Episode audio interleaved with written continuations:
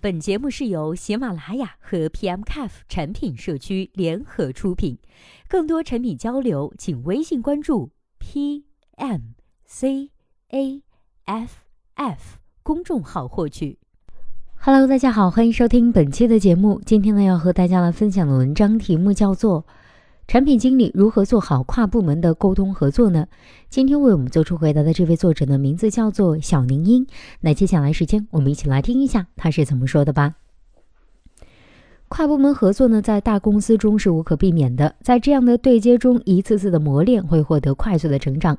以下针对一些常见问题分享一下心得经验：一、不要轻易的挑头。挑头呢分为两种情况，一是不要轻易的做项目的总负责，部分项目并不是哪个部门接入就应该哪个部门总负责，应该以业务的契合度、资源调配方便度、历史关系等综合考量决定。如果自己部门不具备上述优势，不要轻易的挑头。二是不要轻易的开启大型跨部门合作，部分项目可能是虎头蛇尾、不了了之，过程中必然浪费协作部门的人力、时间等成本。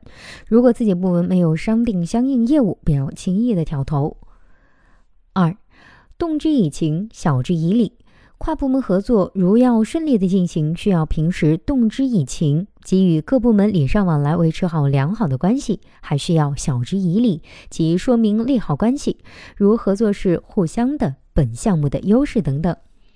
三，由上到下明确各部门对接人。跨部门合作呢，需要由上到下借力，使各部门领导知晓项目情况，并指派对接人。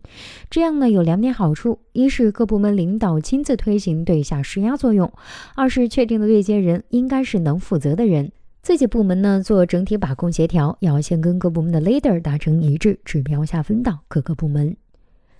四、信息统一精准。定期同步项目进度、上下衔接、后续工作安排、问题反馈、风险提示等等，所有沟通结果都要统一口径、精准话术，以邮件等正式形式发送对接人，并抄送领导。五、守住底线，着眼长远。跨部门合作，无论是合作需求方还是内部部门协调，都是要坚守底线，不过分倾斜任何一方。所有方案从实际出发，为后续来做铺垫。